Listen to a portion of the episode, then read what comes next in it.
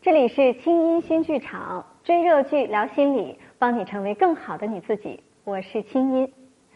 关于要不要跟单亲家庭的孩子恋爱或者结婚这样的话题啊，总是能引起大家的热烈讨论。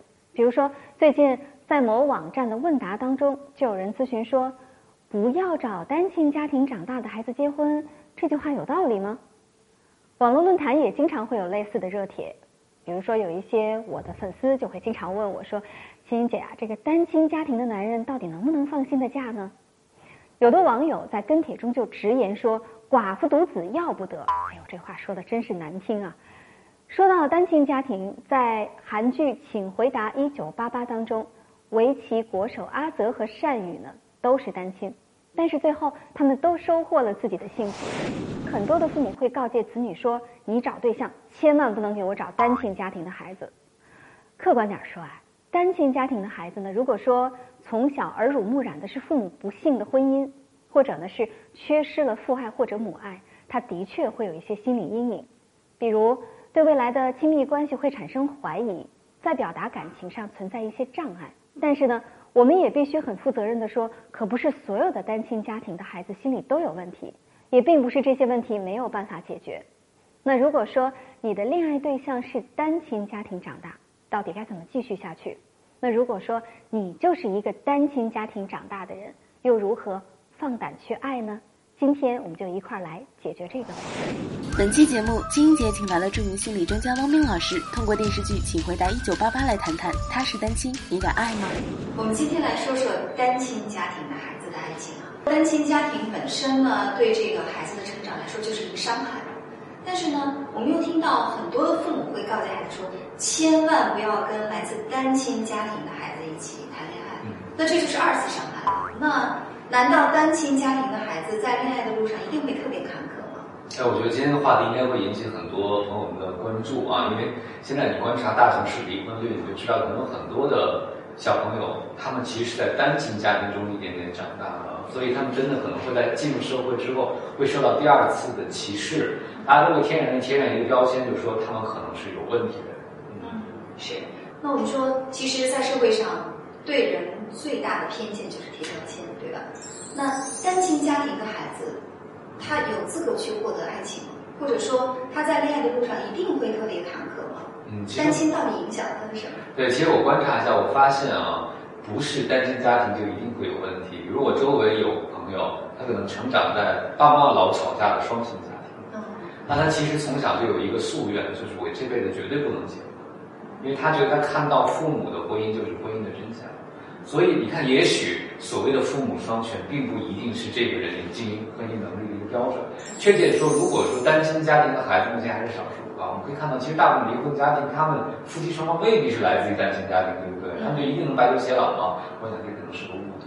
对，呃，其实我周围也有一些单亲家庭长大的朋友哈，我有一个观察，就是单亲家庭的孩子吧，异性缘还特别好。你知道为什么？就是不管是来自于单亲家庭的男孩子还是女孩子，他天然有一种别人看到之后会觉得很怜爱他，很想去保护他，他的那种忧郁啊，那种疏离，那种没有安全感，尤其是女孩子，事实上是挺招人疼的。请回答一九八八里面的围棋国手阿泽。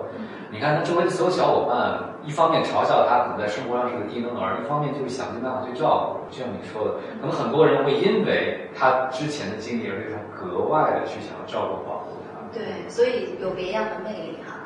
但是我们说这个别样魅力的背后呢，我们可以再去深究，为什么一个成长在单亲家庭的孩子，他会刻意的表现出一种需要被疼爱的、需要被照顾的这种感觉？这种感觉背后。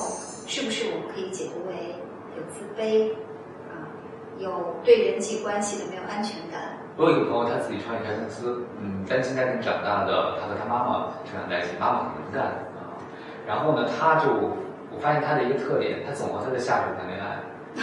他的下属就是他公司的 CEO，他 CEO 一般招的都是男生，这些男生一般符合他的一些要求，比如说首先要善良，要有正义感，有责任心，然后特别能干。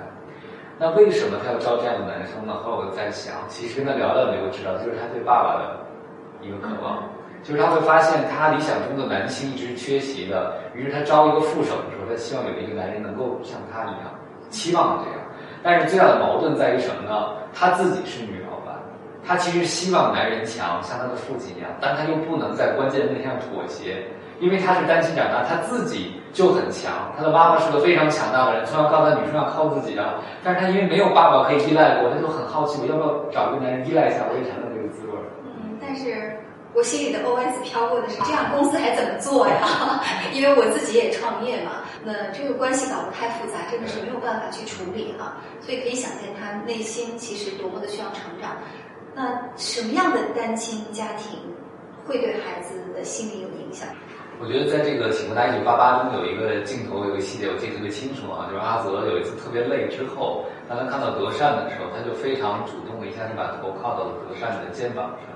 哎，我觉得其实这对很多单亲家庭的孩子是特别难的一件事，就是跟异性感到脆弱，因为他生命中没有这样的经验，特别跟异性相处的时候，可能甚至为了保护自己，像刚才说的那个朋友，他会穿上铠甲，但反而真的能去晾晒脆弱的时候，我觉得关系走得更深入。所以说，首先第一是要善于去表达脆弱，对吧？那除了这个之外，比如说我，我确实跟这个人很有安全感，我整天跟他表达脆弱，那对方也受不了啊，是不是？我其实还有需要自我成长。像你刚才讲的，实际上他应该在失望中学会把之前的不实的期望和幻想，慢慢的变成我自己要满足一部分，自己要承担一部分。呃，所以说呢，要发现自己心里面没能成长的部分啊。同时，千万别用自己的弱势当成手段去控制对方。比如说，因为我来自单亲家庭，所以你什么都得让着我。因为我从小没有被爸爸或者被妈妈宠爱过，所以我找到伴侣之后你就要无条件的满足我。那这个就是把真的是把自己宠成了一个孩子哈，这样的关系会非常危险。那我们再来说说另一半。假如说呢，我找了一个男或者我我我娶了一个太太，她确实是来自于单亲家庭，那我在跟她相处的过程当中，我需要注意一些什么？嗯，就像刚才欣欣说的，如果按照你这个再往下走一步的，你可以去照顾她，但是不要没有底线。没有底线的话，其实你在害她，因为你让她错失了一次在安全关系中成长的机会。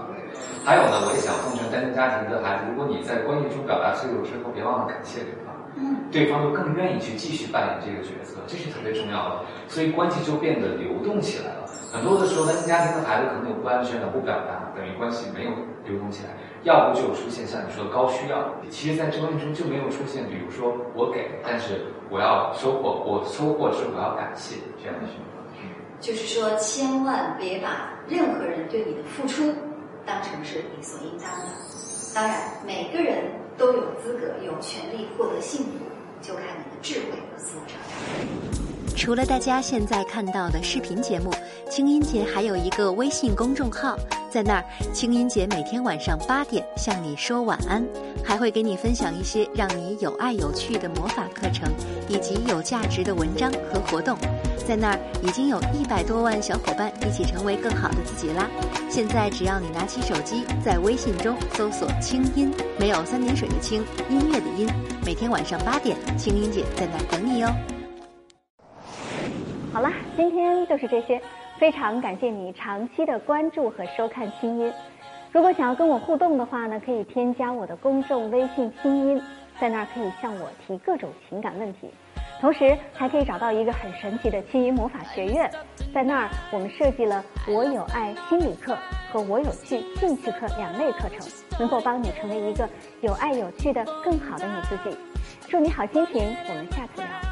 听清音节目组全体工作人员祝你好心情。